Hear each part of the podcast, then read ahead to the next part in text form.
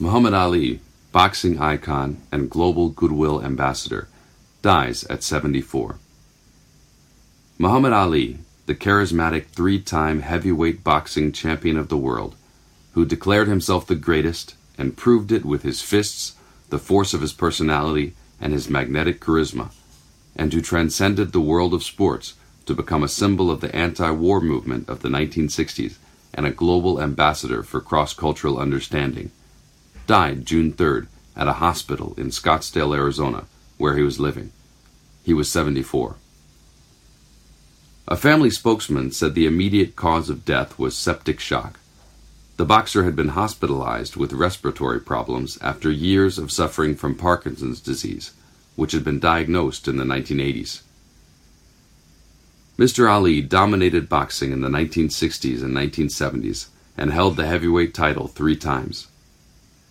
His fights were among the most memorable and spectacular in history, but he quickly became at least as well known for his colorful personality, his showy antics in the ring, and his standing as the country's most visible member of the Nation of Islam. When he claimed the heavyweight championship in 1964 with a surprising upset of the formidable Sonny Liston, Mr. Ali was known by his name at birth, Cassius Clay. The next day, he announced that he was a member of the Nation of Islam, a move considered shocking at the time, especially for an athlete. He soon changed his name to Muhammad Ali. I know where I'm going, and I know the truth, and I don't have to be what you want me to be, he said at the time, signaling his intent to define his career on his own terms. I'm free to be what I want. Mr. Ali came to represent a new kind of athlete, someone who created his own style in defiance of the traditions of the past.